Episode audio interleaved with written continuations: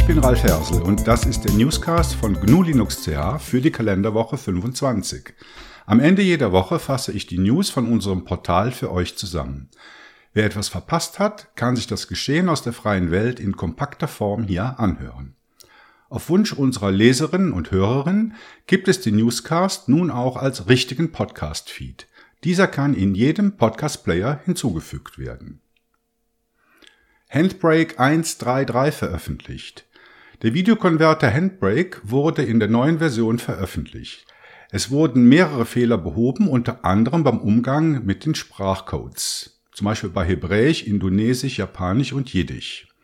Handbrake 1.3.3 bietet auch eine verbesserte Unterstützung für SSA-Untertitel. Diese Version unterstützt die aktuelle Version des Multimedia Framework FFmpeg in Version 4.2.3.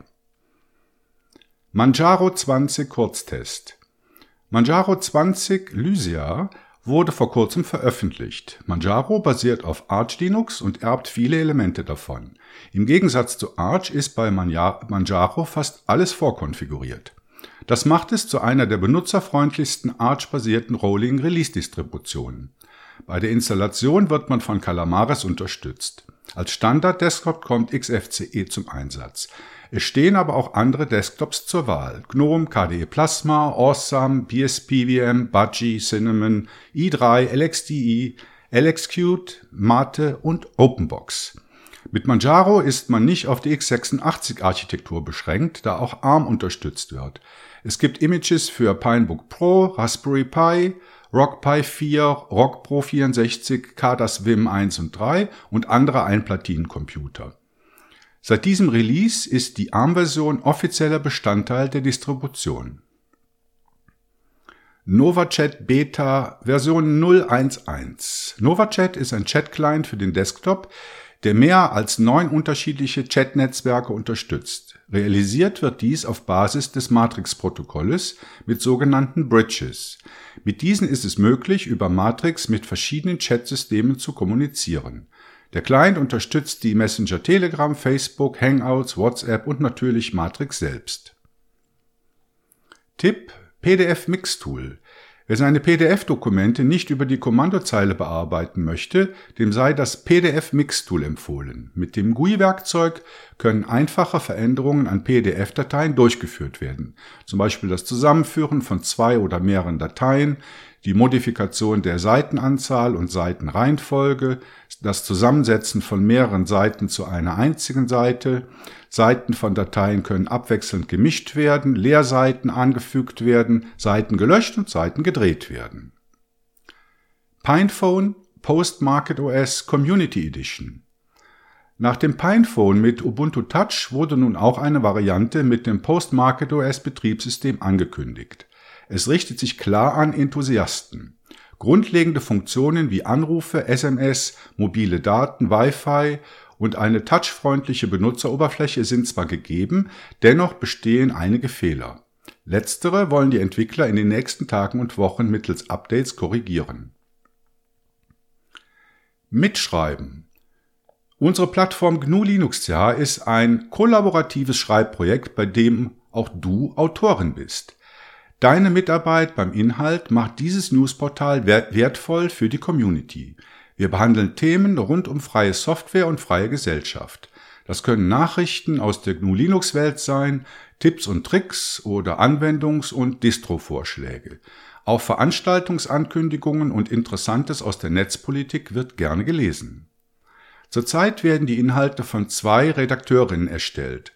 Das ist zu wenig, um die täglichen News zu bearbeiten. Deshalb rufen wir an dieser Stelle erneut zum Mitschreiben auf. Falls sich in den nächsten Wochen nicht mehrere Mitschreiberinnen finden, müssen wir das Projekt leider in Kürze einstellen. Um den Einstieg für neue Redakteurinnen möglichst einfach zu gestalten, haben wir auf unserer Webpage eine eigene Seite zu diesem Thema gewidmet. Linux Sachs 2020. Alle Jahre wieder präsentiert Brian Landiuk seine Linux Sucks Show, in der er in lustiger, ironischer und selbstkritischer Art das Betriebssystem auf die Schippe nimmt. Wegen der Pandemie fand dieses Jahr sein Vortrag nicht auf der großen Bühne, sondern online statt. CentOS 8 2004 mit großer Verzögerung veröffentlicht. Die von Red Hat Enterprise Linux abstammende Distribution CentOS ist mit einer Verzögerung von 48 Tagen in Version CentOS 8 2004 erschienen. Der Zeitraum bezieht sich auf den ursprünglichen Release von Red Hat Enterprise Linux 8.2 bis zur Veröffentlichung der entsprechenden CentOS-Version. Während dieser Zeit erhielten Nutzer der Distribution keine Aktualisierungen, was insbesondere im Serverumfeld als kritisch zu betrachten ist. Oracle Linux 8 Kurztest. Wir haben uns Oracle Linux in der Version 8.2 näher angesehen. Den Kurztest zu dieser Distribution könnt ihr in unserem Dienstagsbeitrag nachlesen. Lux Version 2.3.5 Wer bereits einmal mit LaTeX Texte gesetzt hat, ist sicher früher oder später über Lux gestolpert. Im Gegensatz zu Textverarbeitung wird dabei das Dokument während des Bearbeitens nicht so dargestellt, wie es später im Druck aussehen würde. Doch entsprechende Indikatoren machen ersichtlich, welcher Absatz wie formatiert wird. Das so geschriebene und später verarbeitete Dokument weist die von LaTeX gewohnt hohe Qualität auf. Bei der kürzlich erschienenen Version 2.3.5 wurden in erster Linie Fehler korrigiert und nur wenige neue Funktionen hinzugefügt. Eine wichtige Neuerung ist, dass Lux nun auch mit der aktuellen Inkscape-Version 1.0 kompatibel ist.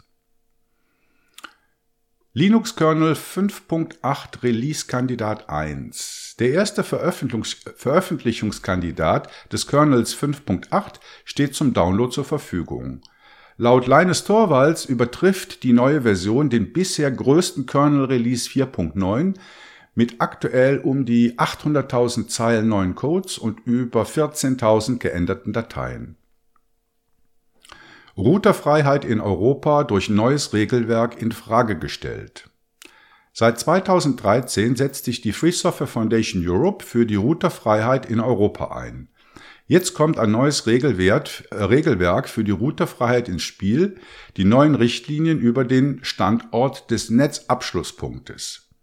Leider räumen die neuen Richtlinien nach wie vor den Ermessensspielraum ein, die Routerfreiheit einzuschränken, wenn eine objektive technologische Notwendigkeit besteht, dass Router Teil des Netzes des Internetdiensteanbieters sind. Dies wird wahrscheinlich zu Diskrepanzen bei den nationalen Umsetzungen in 27 verschiedenen Ländern führen. Neues Emma-Bündhus Update Die französische Organisation Emma-Bündhus ist namensgebend für die Linux-Distribution Emma-Bündhus, die nun in neuer Version als Debian 3 erschienen ist. Maschinelles Lernen im Posteingang von Nextcloud. Wie Frank Kalischek im Nextcloud äh, berichtet, wird Nextcloud Mail durch maschinelles Lernen unterstützt. Eine Priority Inbox trennt Nachrichten in wichtige, bevorzugte und andere Nachrichten. Dadurch ergibt sich eine effizientere Möglichkeit, mit großen Mengen an E-Mails umzugehen. Anmeldung für GURDEC 2020 eröffnet. Die jährlich stattfindende GNOME-Konferenz GUADEC findet vom 22. bis 28. Juli 2020 online statt. Anmeldungen sind nun möglich. Das Programm wurde bereits festgelegt und richtet sich sowohl an Einsteiger als auch an fortgeschrittene Nutzer und Entwickler der Desktop-Umgebung. Krita 4.3.0 veröffentlicht. Das freie Mal- und Bildbearbeitungsprogramm Krita ist in Version 4.3.0 erschienen und bringt eine Vielzahl von Fehlerkorrekturen und einige neue Features mit. Die Entwickler hatten die Ambition, die bisher stabilste Version zu präsentieren und haben sich mit über 2000 Changes dafür mächtig ins Zeug gelegt. FreeBSD 11.4 angekündigt. Das FreeBSD-Projekt hat die fünfte und letzte Version 11.4 des Zweiges 11 Stable angekündigt. Das neue Release kommt mit verschiedenen Änderungen und Aktualisierungen von Userland-Anwendungen, Hardware-Unterstützung, Geräten und Gerätetreibern. Keine Corona-App im F-Droid Store. Viele Anwender von freier Software verzichten auf ihren Android-Smartphones auf den App Store von Google, sondern beziehen ihre Apps aus dem F-Droid Store. Wer eine Covid-19-App zur Kontaktverfolgung einsetzen möchte, geht dort leer aus. Grund dafür ist die Google API zur Bluetooth-Kontaktverfolgung, die in den Google Play-Diensten implementiert sind. Diese Schnittstelle darf nur von Apps aus dem Google Play Store verwendet werden und somit nicht von F-Droid-Apps. Eye of the Beholder kostenlos bei GOG.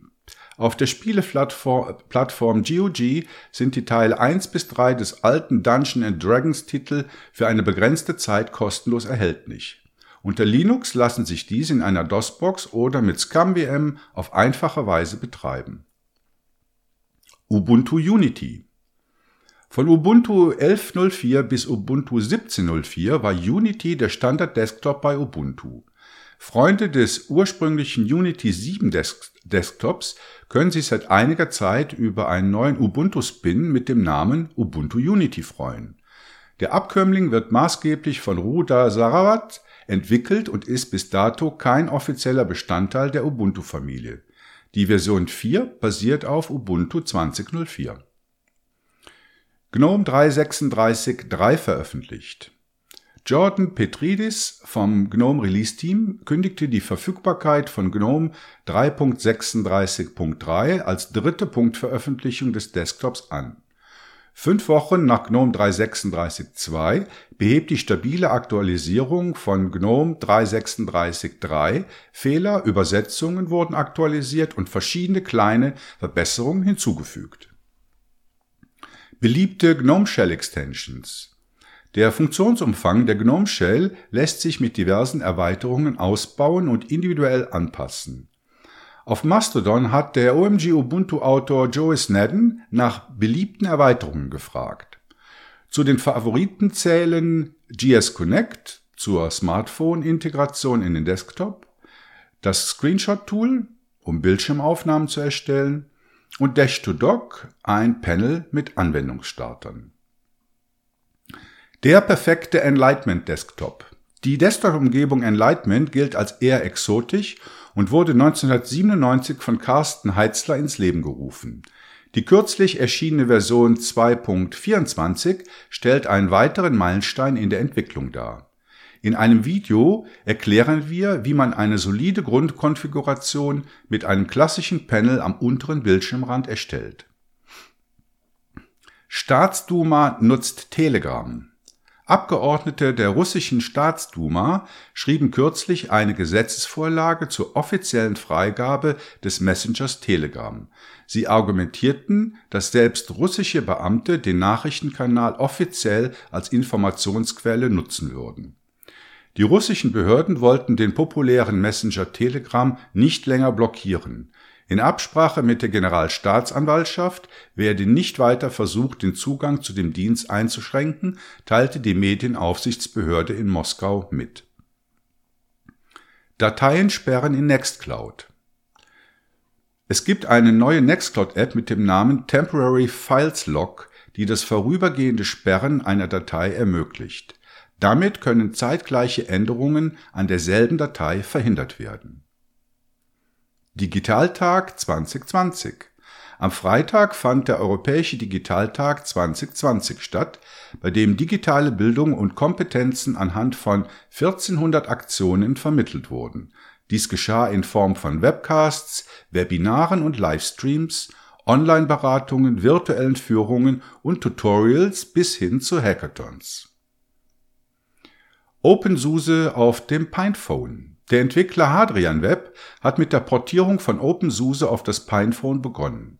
In ersten Tests ist es ihm gelungen, einen lauffähigen XFCE-Desktop unter OpenSUSE auf dem Mobiltelefon zu präsentieren.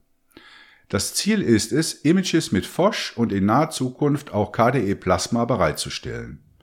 Erste Images mit dem Desktop aus dem GNOME-Umfeld stehen bereits zum Download zur Verfügung eLogInD unter Slackware Current. Bei eLogInD handelt es sich um eine entkernte Variante der Systemd-Komponente LogInD, welche bei modernen Desktop-Umgebungen wie KDE Plasma mit Wayland oder auch GNOME vorausgesetzt wird. Nun hat der Slackware-Entwickler AlienBob, der auch aktuelle KDE Plasma-Pakete bereitstellt, erste Erfolge bei der Implementierung von eLogInD verzeichnen können zwischen den Welten mit Triple N.